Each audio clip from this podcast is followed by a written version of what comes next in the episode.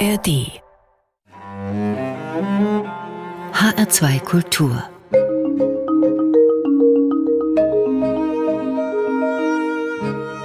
Doppelkopf Wieder von Eichborn. Sie sind 1943 in Magdeburg geboren und stammen aus einer Familie mit einem großen und weit verzweigten Stammbaum. War es denn für Sie eine Last, ein von Eichborn zu sein? Ach naja, natürlich ist es auch belästigend, wenn man in der Schule und im Internat als blaues Blut gehänselt wird.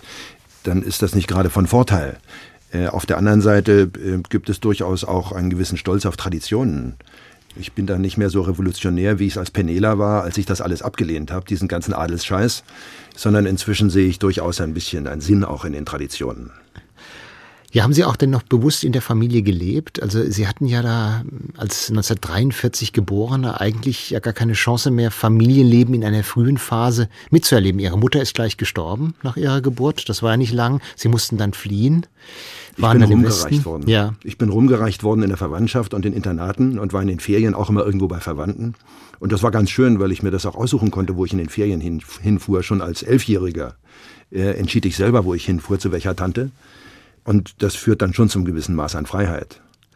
Wahrscheinlich auch nur deshalb habe ich mit 15 oder 16 oder sowas habe ich es radikal abgelehnt. Ich habe hab meinem Vater gesagt, ich mache nie wieder einen Handkuss, was zur großen Empörung in der Verwandtschaft führte.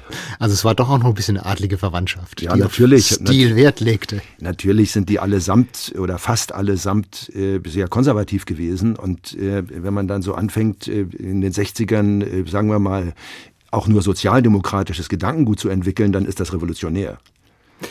Sie sind 1953, 54 in das Internat Schloss Plön gekommen. 1957 sind sie tödlich verunglückt. Ja, stand Jedenfalls äh, meldet das die Plöner Zeitung. Wie kam das denn? Ich fuhr ähm, auf dem Dorf bei einer Tante, wo ich übers Wochenende war, äh, mit einem Zirkustrecker mit doppelten Anhängern. Zwei Anhänger, fuhr mit, sprang auf, weil er so langsam fuhr, der war so schwer. Und der hintere Wagen, vier Tonner mit doppelten Vollgummireifen, fuhr mir über das Rückgrat. Und dann lag ich ein paar Monate im Krankenhaus und nichts ging natürlich, aber die haben mich sehr gut wieder zurechtgepflegt. Großes Glück gehabt.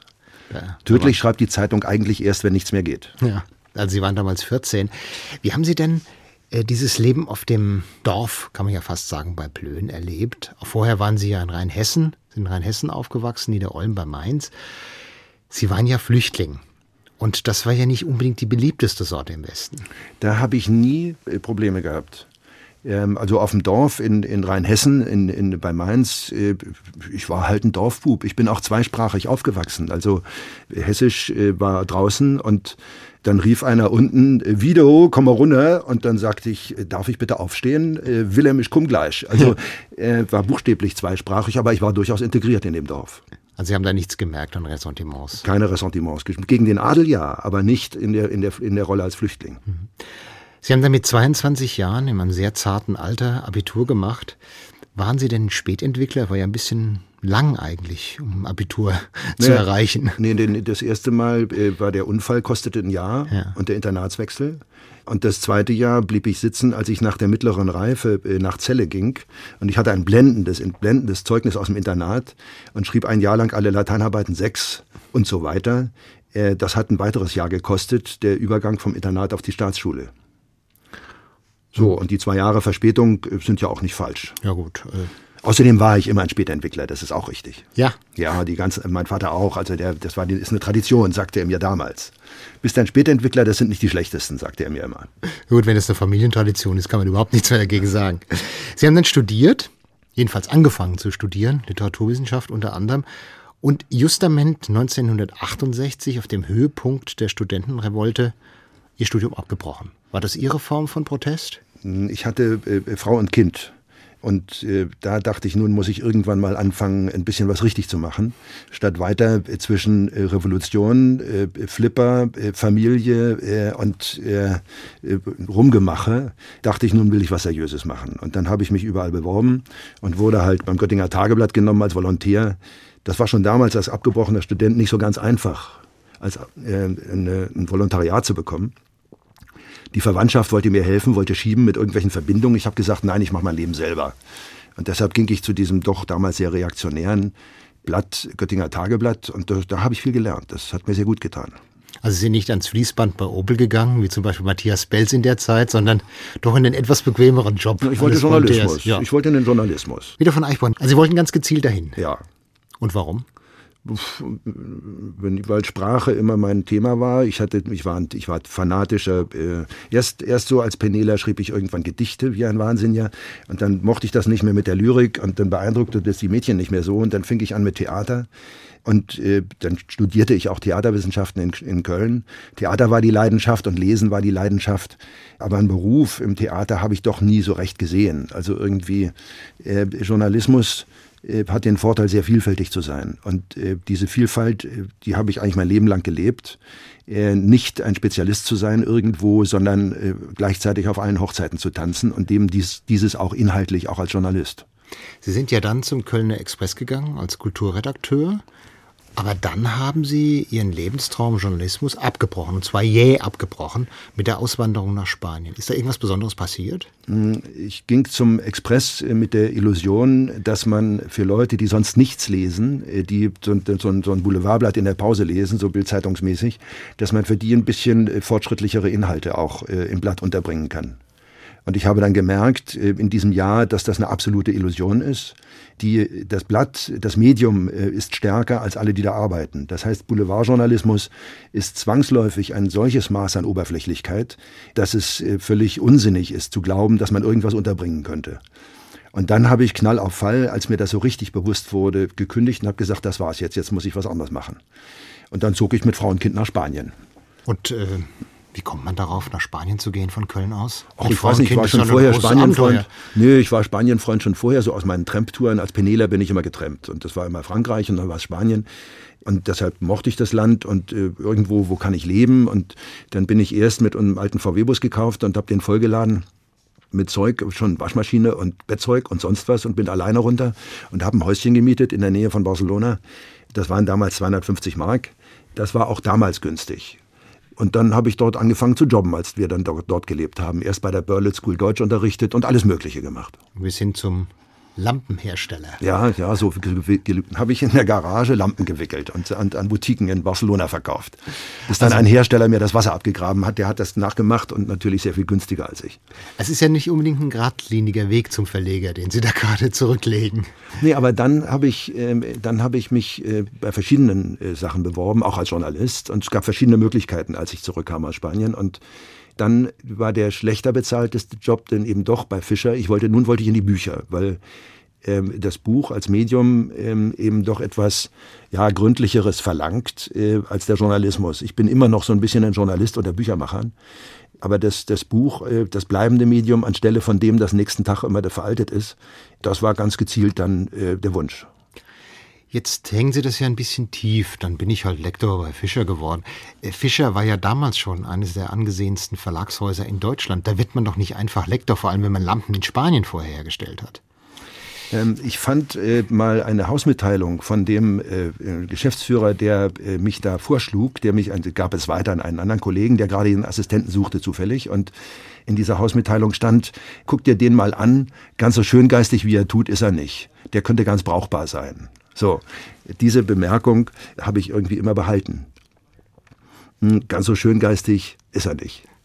Gut, aber Sie hatten Glück, dass Sie genommen worden sind. Die wollten genau das, so, so, so einen jungen äh, Macher, äh, journalistischen Macher, genau nicht noch einen Denker, denn Denker gibt es genug in den Lektoraten.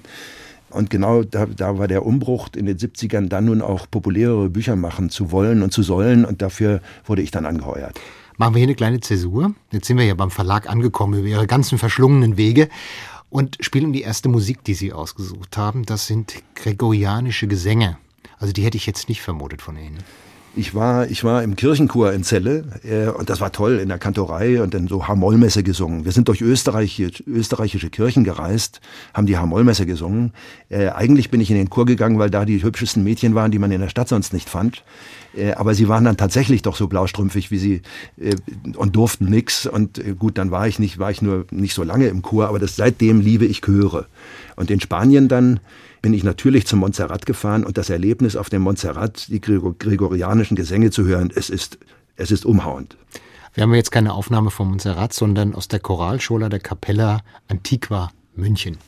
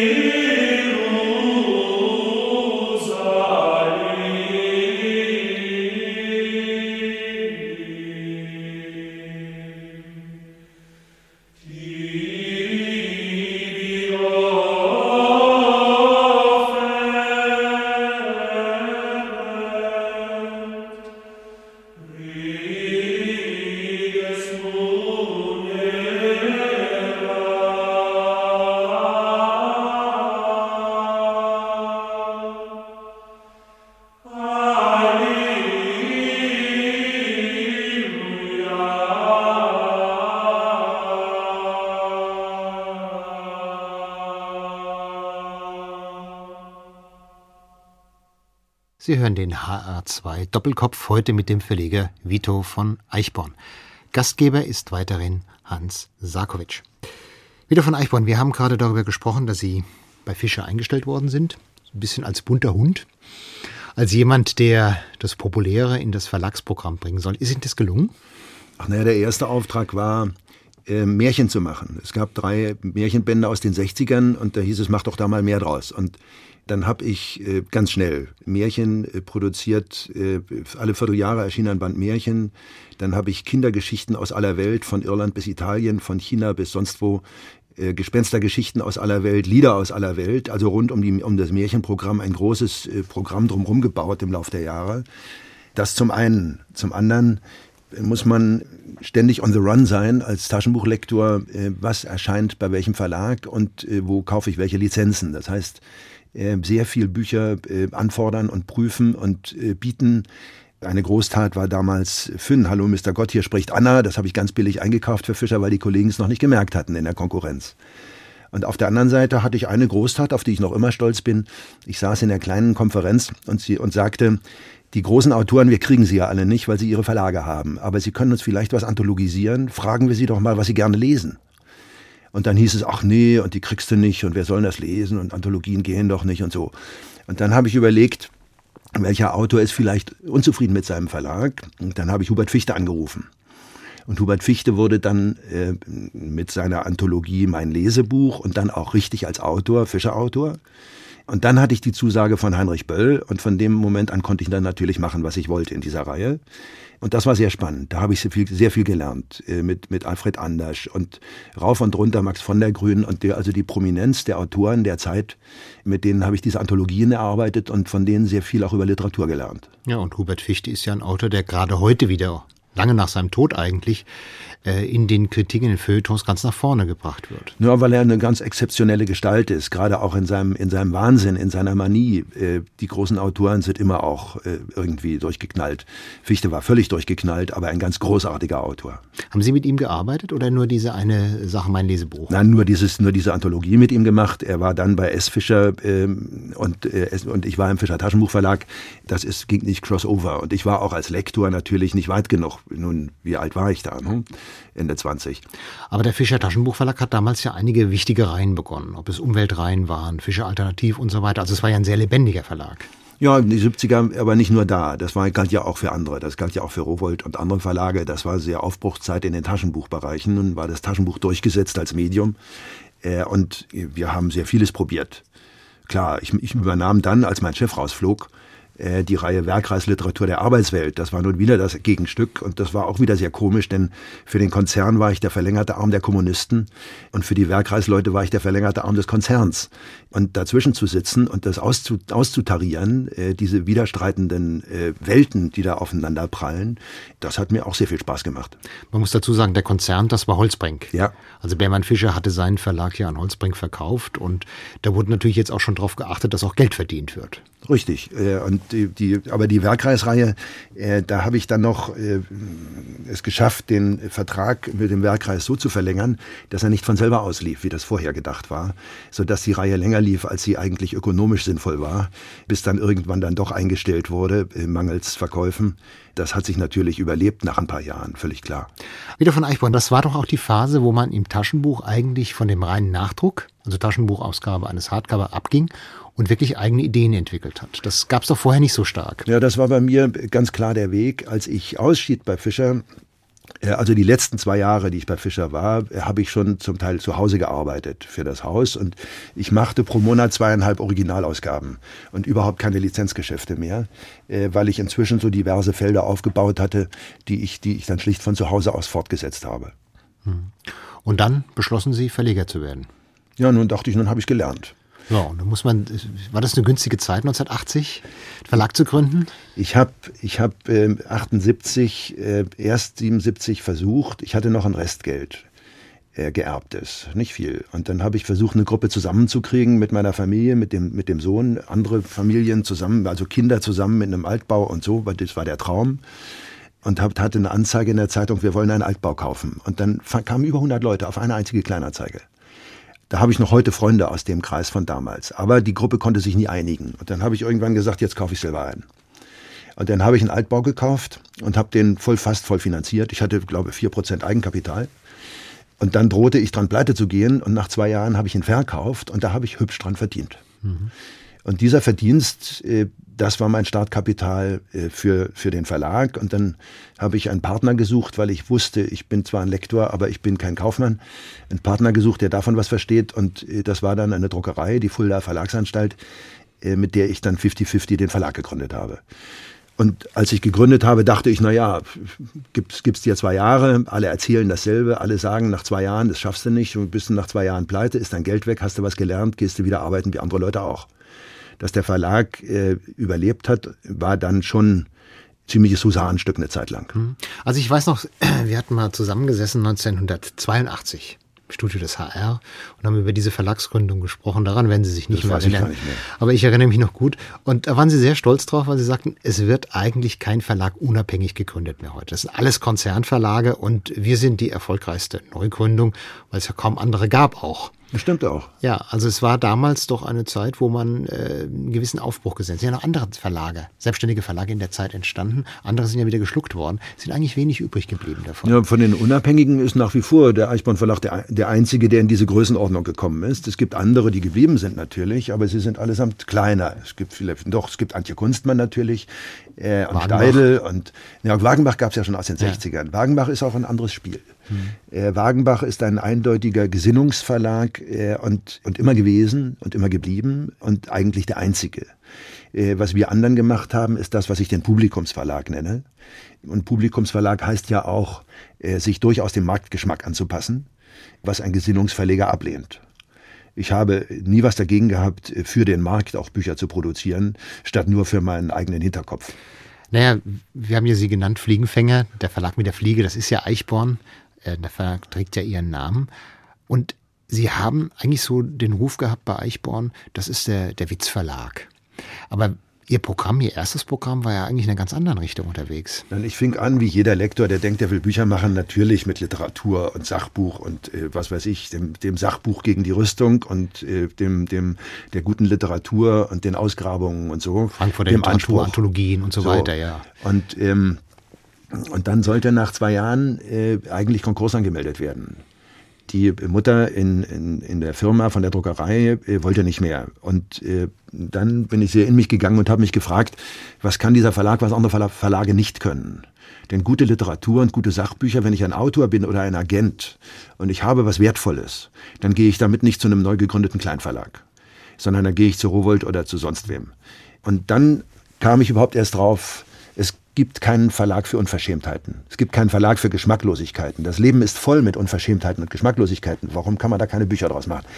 Das war so ein bisschen äh, ja, evolutionär im Verlag entstanden. Ich hatte so ein paar Humorbücher schon im Programm und die gingen gut und dann dachte ich, mache ich da mehr draus. So, so ging es dann weiter. Ja, ich erinnere mich auch an ein Bildband über Piepshow-Besucher. Ja, das war, das war genau da. Äh, das ist ja zum Piepen. Ja. Äh, das da gab es den Schwarzwaldpuff, der Ihnen ja da einigen Ärger eingetragen hat. Der hat viel Geld gekostet, ja. Der hat viel da Geld mussten gekostet. Sie zahlen, der, der, Prozess ging verloren. Ja, der, aber ich habe einen anderen Prozess sehr schön gewonnen, der mir dann wieder genauso viel Geld, das gehört zum Spiel.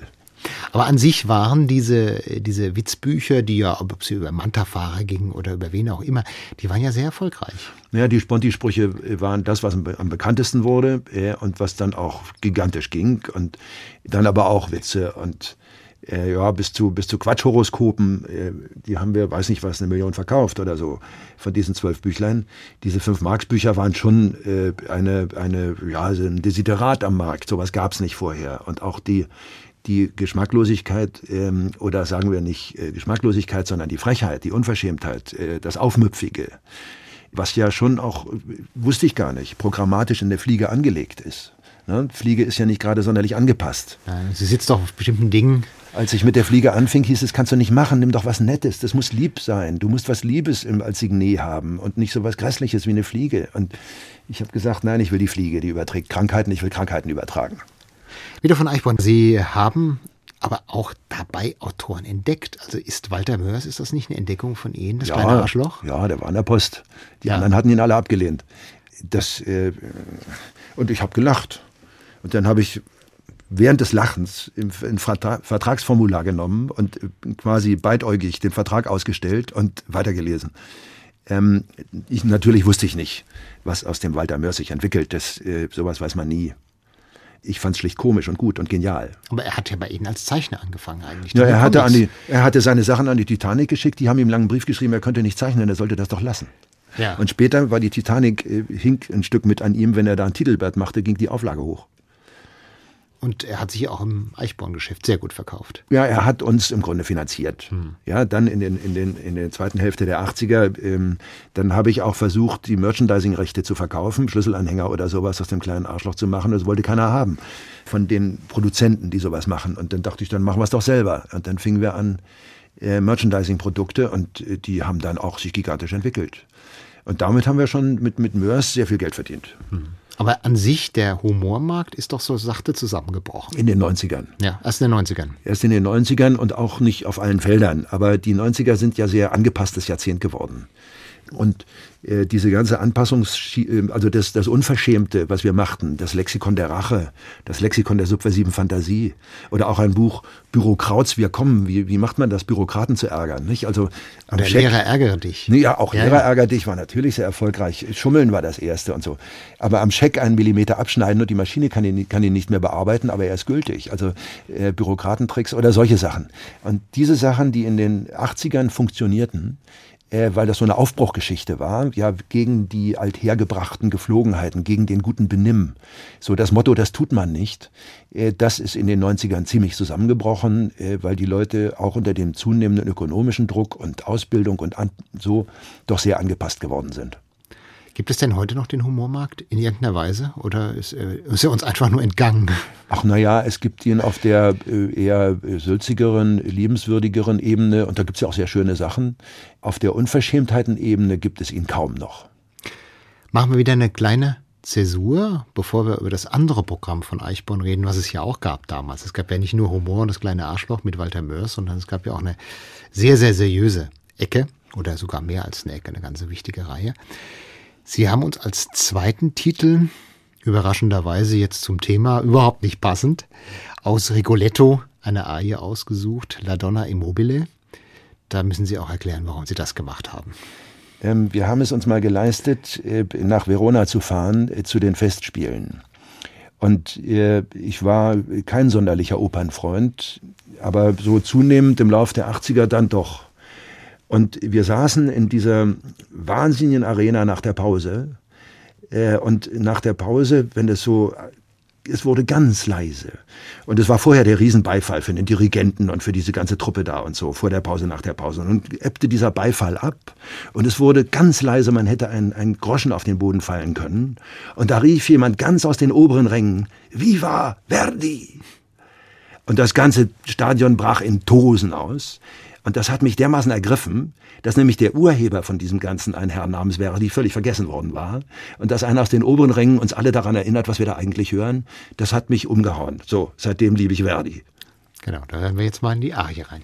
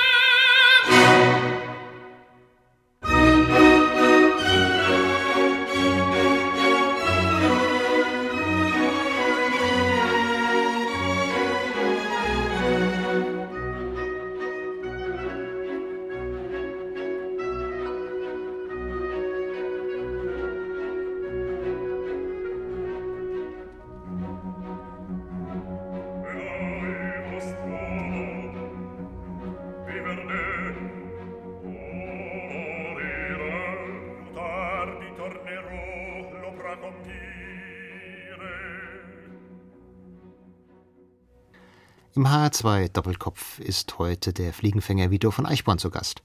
Am Mikrofon weiterhin Hans Sarkovic.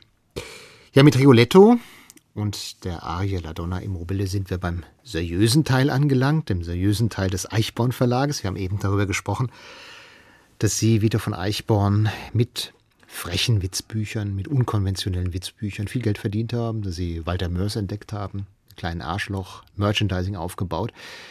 Aber das ist nicht alles bei Eichborn. Es hat damals eigentlich alle überrascht, dass Hans Magnus Enzensberger seine andere Bibliothek, die ja bei Kreno war, zu Eichborn transferiert hat. Man hätte nie geglaubt, dass äh, Enzensberger zum Eichborn Verlag geht. Was waren denn da die tieferen Gründe? Das wollte ja sonst keiner haben. So einfach. Die andere Bibliothek war auf dem Markt. Und äh, Magnus erzählte mir dann später mal, sie saßen auch, äh, Franz Greno und er, sie waren auch bei Unselt. Und ähm, Magnus sagte, ich sah in seinen Augen Gier und Geiz. Äh, das sind natürlich die beiden Eigenschaften, die jeder Verleger haben muss. Ähm, aber äh, niemand konnte sich vorstellen, diese andere Bibliothek, mit der Franz Greno ja äh, den Bach runterging ökonomisch, diese sie weiterzuführen. Und äh, es war eine ganz einfache, simple Grundidee, mit der ich sie weitergeführt habe. Ähm, Franz druckte alles mit Bleisatz. Und dieser Bleisatz nutzt sich ab. Und das heißt, man muss bei den erfolgreichen Büchern immer wieder Neusatz machen. Äh, und ich habe die sogenannte Gurke erfunden. Die hieß intern natürlich nur so. In Wirklichkeit hieß sie Erfolgsausgabe. Das heißt, wenn die Bleisatzausgabe, die war limitiert, äh, wenn sie vergriffen war, dann wurde im billigen Offset nachgedruckt und das waren die Bücher, die dann gut kalkuliert waren. Und damit ging das Ganze.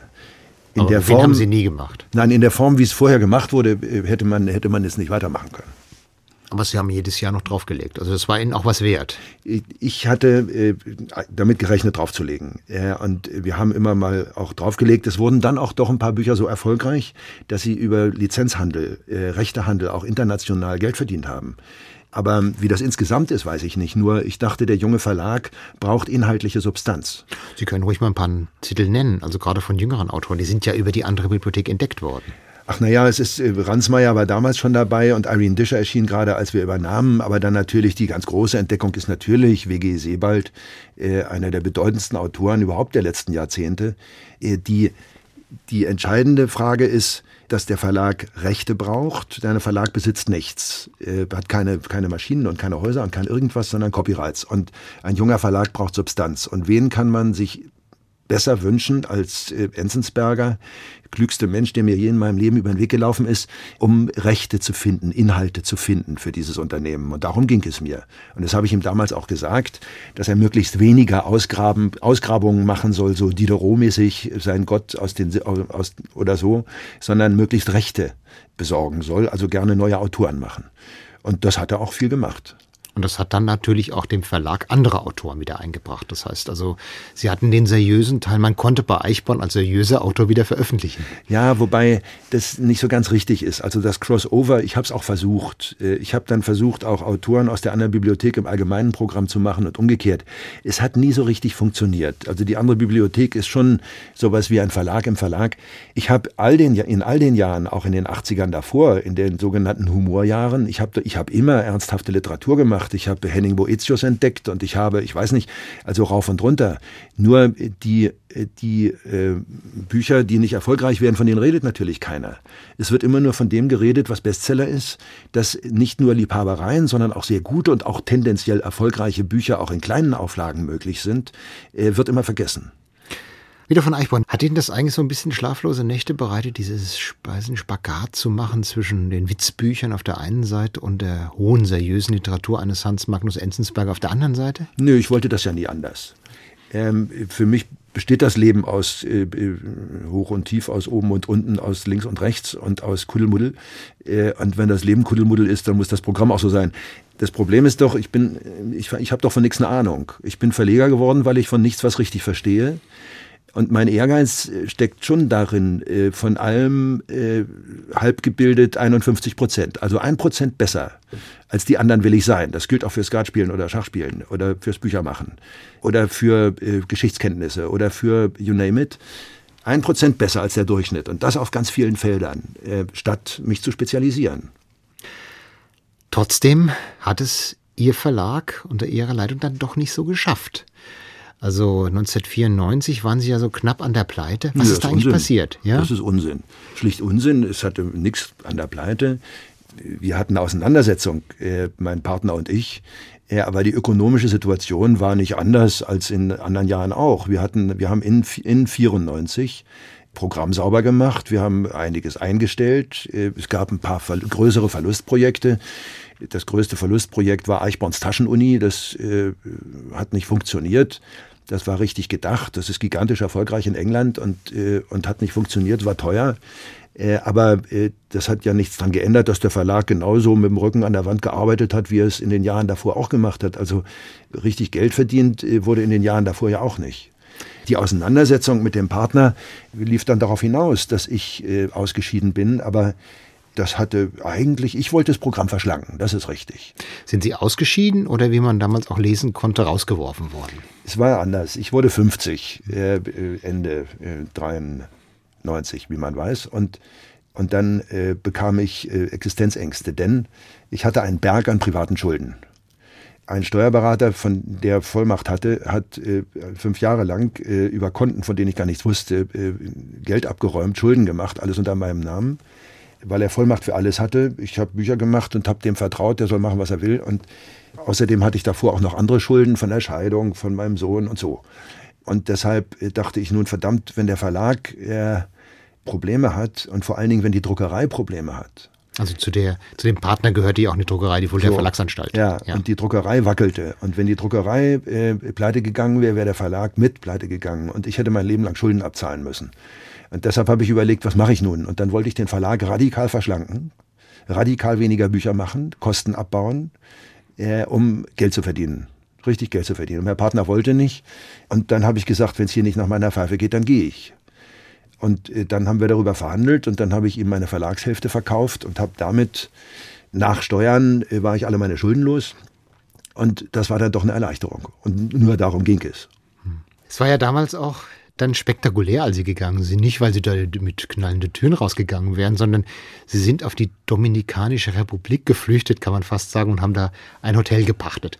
Das hat ja eigentlich alle umgehauen. Naja, ich hatte erst noch einen, einen Beratervertrag äh, mit dem Eichborn Verlag äh, und ähm, dann äh, irgendwann schlug ich denen was vor, so von außen und dann lehnten die mir das ab. Und dann war das ein Projekt, das mich sehr geschmerzt hat, äh, wo ich dachte, das ist was Seltenes, es ist hochintelligent und gleichzeitig verkäuflich. Äh, und das wollten die nicht. Und da dachte ich, jeder Verlag dieser Welt kann mir Projekte ablehnen. Aber der Eichborn Verlag, der mir Projekte ablehnt, das irgendwie funktioniert da was nicht. Und dann habe ich meinen Beratervertrag aufgelöst. Äh, und bin ganz ausgeschieden. Und da habe ich dann, dachte ich, ich will irgendwo hin und mal nachdenken, was mache ich nun mit meinem Leben. Und äh, da war eine Anzeige in der FAZ, Hotel in der Dominikanischen Republik zu verpachten. Und ich dachte, da war ich noch nie. Fahre ich doch mal hin und tu so als ob. Und dann bin ich da, hab, ich habe da angerufen und bin da hingefahren und tat so als ob. Und dann fuhr ich zu diesem Hotel und dann war das ein wunderschönes Ding richtig am Ende der Welt, ganz am Ende eines Ortes.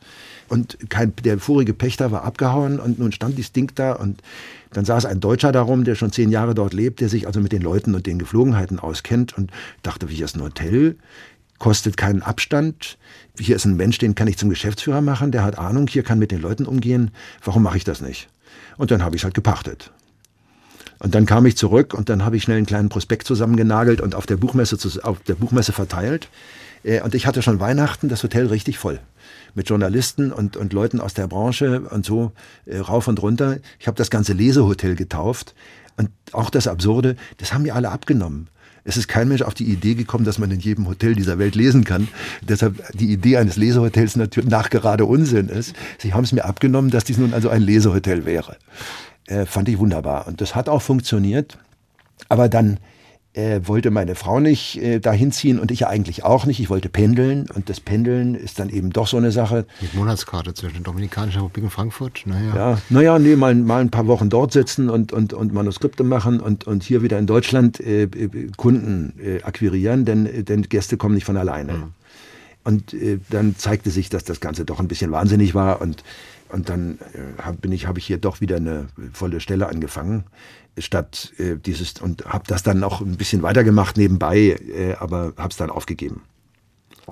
Kann es sein, dass Sie gerade mit Ihren Verlagen manchmal einfach zu früh waren mit Produktionen, die Sie vorbereitet haben? Sie haben was entdeckt, Sie haben was auf den Markt gebracht, aber der Markt hat es dann vielleicht gar nicht akzeptiert, weil er es erst heute akzeptieren würde. Sie haben vorhin die Taschenuni erwähnt. Die Kinderuni funktioniert heute großartig. Alles, wo Uni draufsteht, verkauft sich glänzend. Aber ihre Taschenuni war damals ein Ladenhüter. Sie haben ja auch ganz früh Hörbücher gemacht, als noch keine anderen Verlage, es noch keinen Hörverlag gab. Auch die haben sich zum Teil gut verkauft, zum Teil überhaupt nicht verkauft. Da, äh, Sie sind ja ein sehr, sehr kreativer Verleger immer gewesen. Kann das sein, dass man manchmal nicht mehr zu spät kommt in straft das Leben, sondern wer zu früh kommt in straft das Verlegerleben?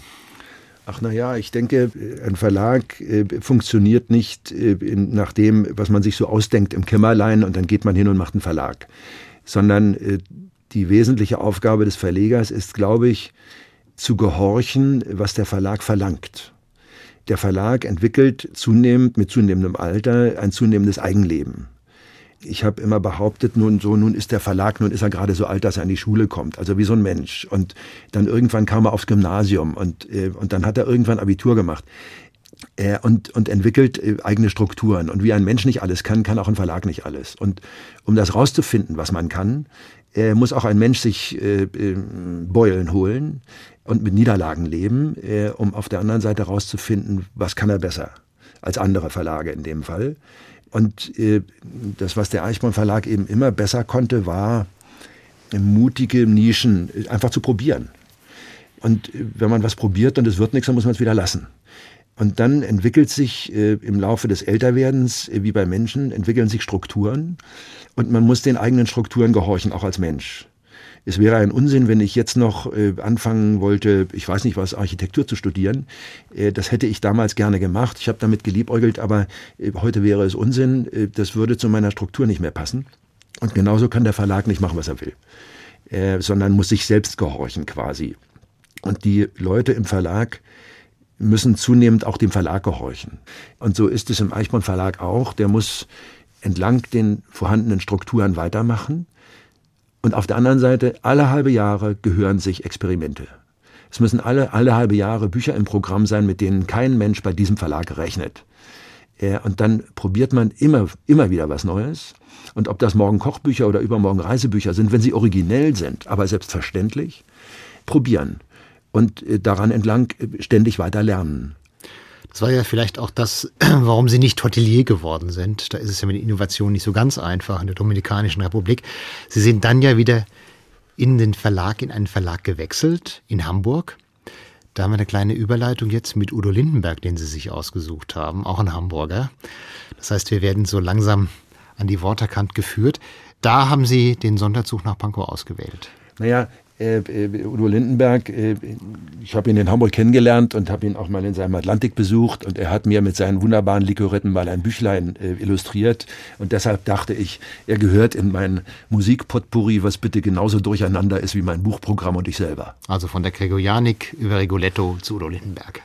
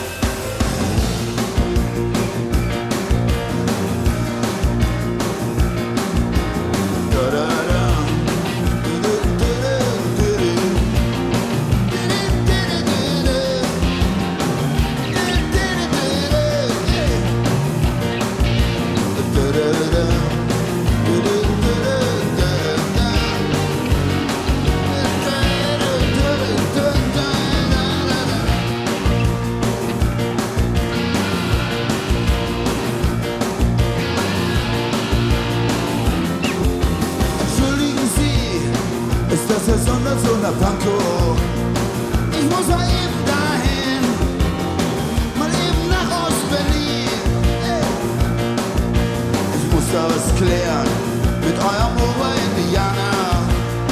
Ich bin ein Jodeltalent und will das Spiel mit der Band. Ich habe zwischen Köln mit dem Tischmann sehr lecker. Ich will sich lang ganz locker mit dem Erich am Necker. Oh, ah, die Säure Honig, ich spiel für wenig Money im Repo die ganzen Schlager aus, dürfen da singen, dürfen ihren ganzen Schrott zu Vortrage bringen. Nur der kleine Udo, nur der kleine Udo, darf das nicht und das verstehen wir nicht. Honey, ich glaub, du bist doch eigentlich auch ganz locker. Ich weiß tief in dir drin, bist du doch eigentlich auch ein Rocker. Siehst du doch heimlich, auch gerne mal die Lederjacke restless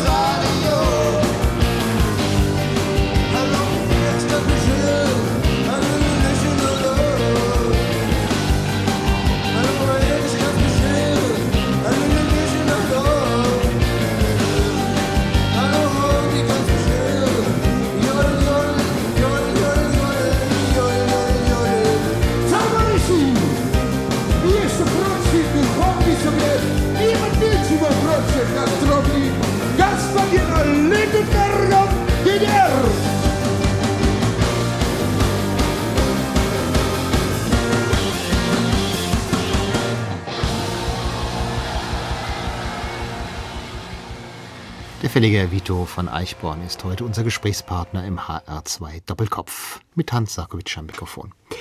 Ja, Udo Lindenberg hat uns schon nach Hamburg gebracht. Sie sind auch wieder von Eichborn über die Dominikanische Republik nach Hamburg gekommen und sind dort ja angeblockt bei Rotbuch Europäische Verlagsanstalt. Verlage mit linker Vergangenheit, aber keine linken Gegenwart. Äh, was haben Sie denn da für Akzente setzen können? Ach naja, äh, die linken Bücher gingen ja schon in den 80ern nicht mehr, in den 90ern sowieso nicht. Oder nur mit Ausnahmen. Und man macht sie natürlich immer, weil man an die Aufklärung weiter glaubt. Aber wenn die Leute das nicht lesen wollen, Bücher im Lager haben die Welt noch nie verändert. Vorgefunden hatte ich bei Rotbuch Krimis und irische Literatur. Äh, neu erfunden habe ich damals eine Reihe, die leider dann nicht fortgesetzt wurde, für den Armchair Traveler und für unterwegs. Bücher unter dem Kriterium Reisen. Und das ganz verschiedene Sachen sei es ein Buch über Rom mit dem Pit Kotjewitz, sei es, äh, sei es von Hans Christian Andersen äh, in Spanien. Äh, also unterschiedlichste Sache zum Thema Reisen und Lesen. Reisen und Lesen finde ich immer noch was ganz, ganz Faszinierendes, dass das zusammenpasst. Ja, 1999 dann erschien eine Kleinanzeige in der Fachpresse so auf den Nenner gebracht. Verleger sucht einen Verlag. Das heißt, äh, sie haben per Anzeige einen Verlag gesucht, aber nicht für sich, sondern für einen Konzern, nämlich für die Senator Film AG. Und äh, sie haben sich ja wohl, die Senator-Leute, davon versprochen, dass man äh, einen Verlag kaufen kann und dann hat man billig Filmrechte an Büchern. Oder sehe ich das falsch? Nein, das habe ich damals auch gesagt, dass das nicht so funktioniert. Aber Senator äh, hat aufgebaut äh, mit, den, mit dem Geld vom Börsengang und der Hanno Huth, der Vorstandsvorsitzende, kannte mich, denn ähm, ich habe ihm die Filmrechte damals vom kleinen Arschloch verkauft und offensichtlich hatte ihm das gefallen, wie wir miteinander umgegangen sind. Und äh, er war auch Gast in meinem Hotel in der Dominikanischen Republik, weil er in meinem Verteiler gewesen war. Auch im Lesehotel, ja. Äh, und äh, so kam es, dass er mich anrief und sagte, Vito, such einen Verlag und mach ihn für uns. Und äh, dann habe ich eben dieses getan. Mm, und das fand ich auch äh, eine anregende Aufgabe. Dass ähm, Senator dann Schwierigkeiten bekam, äh, war ja damals nicht abzusehen. Ja, also Senator ist ja dann in Konkurs gegangen, muss ja. man dazu sagen. Ihr Verlag aber nicht. Man muss jetzt den Namen des Verlages nochmal sagen. Europa Verlag, also ein ganz alter, renommierter Verlag eigentlich, der, ich glaube, überhaupt nie ein Filmrecht verkauft hat in seinem ganzen Bestehen. Nein, aber die Filmrechtsfrage war ja auch mehr eine Schaufenstergeschichte. Ich meine, das hat damals einer der Agenten sehr schön auf den Punkt gebracht. Äh, alle Verlage dieser Republik äh, haben vielleicht Filmrechte. Warum soll der eigene Verlag mehr Filmrechte haben als die anderen? Man kann sich doch überall bedienen. Die Sache mit den Filmrechten war nicht so sehr der Grund. Aber Sie hatten Mannes Sperber zum Beispiel. ja, aber na gut, weil, ja, aber das, das war nun übernommen. Also ja. ich meine, der Europa Verlag ist wirklich, also 33 in Zürich gegründet gegen die Nazis und, und sehr großartig gemacht. Und der Züricher Verlag, den gibt es auch heute noch. Und dann 53 äh, in Wien äh, wurde die Wiener Dependance des Europa Verlags von der, vom ÖGB, dem Österreichischen Gewerkschaftsbund, übernommen und äh, war dann 40 Jahre in Wien und äh, wurde dann umgezogen nach München und arbeitete dort fünf, sechs Jahre, bevor ich ihn dann wiederum übernommen habe und nach Hamburg umgezogen habe. Und seit 2004 gehört er Ihnen ja auch zusammen mit Arne Teutsch. Sie haben damals einen Euro dafür bezahlt, aber höchstwahrscheinlich die ganzen Schulden mit übernehmen müssen. Sie können also jetzt wieder als Verleger schalten und walten, wie Sie wollen. Ja, wir haben Mitte vorigen Jahres übernommen, haben Schulden mit übernommen von, aus der Senatorzeit und, äh, und kämpfen jetzt äh, um unsere Existenz. So kann man das sagen. Und die Luft ist sehr dünn, das kann ich auch ehrlicherweise sagen, aber es macht einen Riesenspaß. Mhm. Denn, Herrgott, Bücher machen ist immer großartig. Ja, schönes Schlusswort. Wir hören jetzt noch eine Schlussmusik, die Sie sich ausgesucht haben. Keith Jarrett mit dem Titel I Remember Clifford. Und das war's für heute im HR2 Doppelkopf mit dem Verleger und Fliegenfänger Vito von Eichborn. Am Mikrofon verabschiedet sich Hans Sarkovic.